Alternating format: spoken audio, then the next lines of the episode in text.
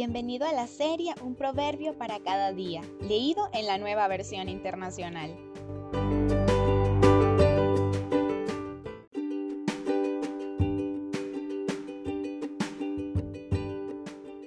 Proverbios 15. La respuesta amable calma el enojo, pero la agresiva echa leña al fuego. La lengua de los sabios destila conocimiento, la boca de los necios escupe necedades. Los ojos del Señor están en todo lugar, vigilando a los buenos y a los malos. La lengua que brinda consuelo es árbol de vida, la lengua insidiosa deprime el espíritu. El necio desdeña la corrección de su padre, el que la acepta demuestra prudencia. En la casa del justo hay gran abundancia, en las ganancias del malvado grandes problemas. Los labios de los sabios esparcen conocimiento, el corazón de los necios ni piensa en ello. El Señor aborrece las ofrendas de los malvados, pero se complace en la oración de los justos. El Señor aborrece el camino de los malvados, pero ama a quienes siguen la justicia.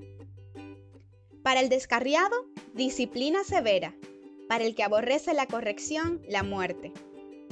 Si ante el Señor está el sepulcro y la muerte, ¿cuánto más el corazón humano? Al insolente no le gusta que lo corrijan, ni busca la compañía de los sabios. El corazón alegre se refleja en el rostro, el corazón dolido deprime el espíritu. El corazón entendido va tras el conocimiento, la boca de los necios se nutre de tonterías. Para el afligido, todos los días son malos. Para el que es feliz, siempre es día de fiesta. Más vale tener poco, con temor del Señor, que muchas riquezas con grandes angustias.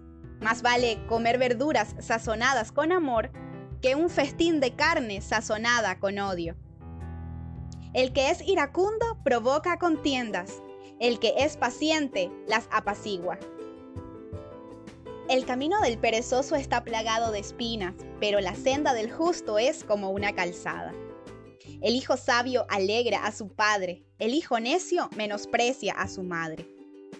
Al necio le divierte su falta de juicio, el entendido endereza sus propios pasos. Cuando falta el consejo, fracasan los planes, cuando abunda el consejo, prosperan. Es muy grato dar la respuesta adecuada y más grato aún cuando es oportuna.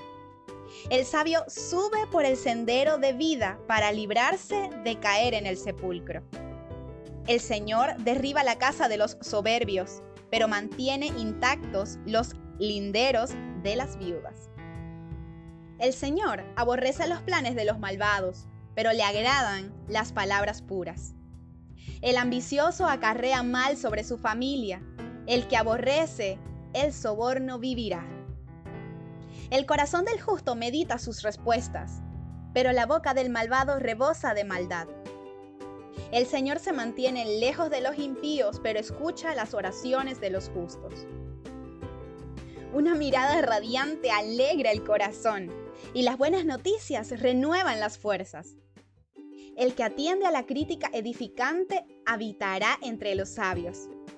Rechazar la corrección es despreciarse a sí mismo. Atender a la reprensión es ganar entendimiento. El temor del Señor es corrección y sabiduría. La humildad precede a la honra.